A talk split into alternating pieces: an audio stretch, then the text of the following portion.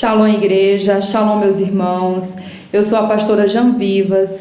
Estamos aqui hoje para compartilhar com vocês mais um devocional. Eu quero agradecer a você que tem compartilhado os nossos devocionais, que mais pessoas sejam abençoadas, então divulgue, seja um incentivador para que possamos abençoar mais vidas, tá bom?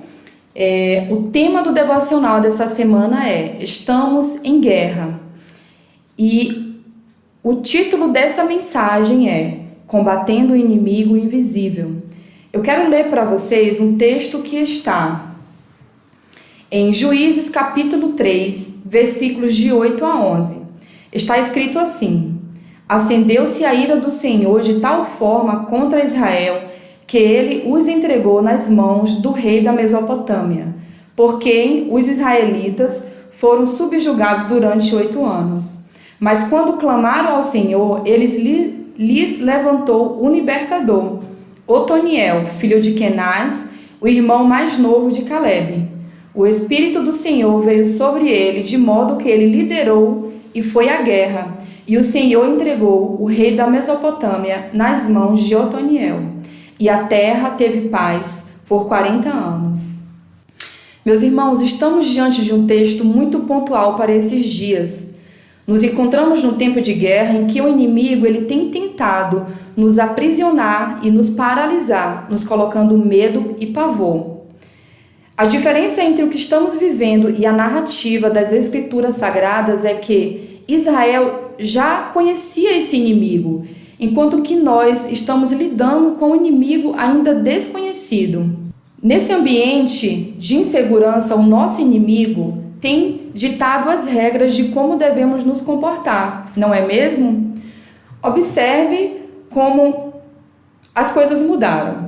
Tivemos nossas rotinas alteradas, fomos impedidos de nos relacionarmos como de costume, nossas entradas e saídas passaram a seguir todo um protocolo. O nosso inimigo tem tentado nos escravizar.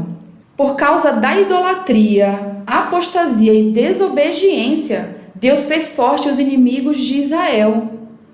Igreja, precisamos nos arrepender diariamente e proclamar que só o Senhor é Deus sobre as nossas vidas e nos submeter à autoridade dele. Em Isaías 8, 13 diz: É o Senhor dos exércitos quem vocês devem considerar santo, é a ele quem vocês devem temer. Dele é quem vocês devem ter pavor. Nesta guerra só existem dois personagens: ou você é vítima ou você é soldado. E eu quero te lembrar algo que está escrito nas Escrituras: que se nos mostrarmos frouxos no dia da angústia, fraca será a nossa força. Meus irmãos, essa guerra ela veio para nos colocar de volta ao propósito de Deus. Como igreja, iremos vencê-la mas antes precisamos nos arrepender. Eu quero te incentivar agora a um tempo de arrependimento.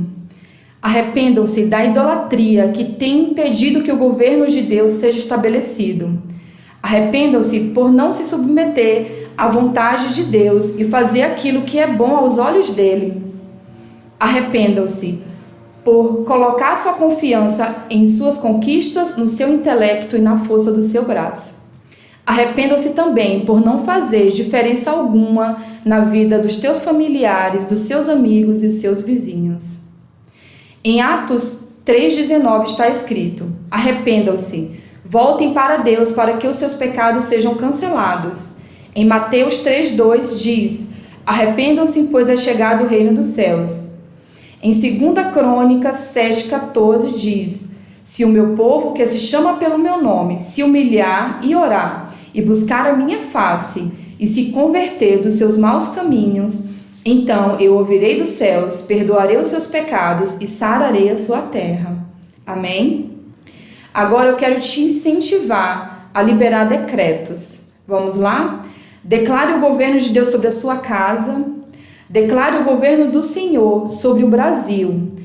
Clame para que o Senhor traga luz aos inimigos que têm se revelado nesse tempo de crise. Declare a cura por meio da fé a essa pandemia. Declare que a política brasileira se dobrará ao Senhor. Clame ao Senhor para que ele envie seus profetas aos governantes para dar destino ao povo.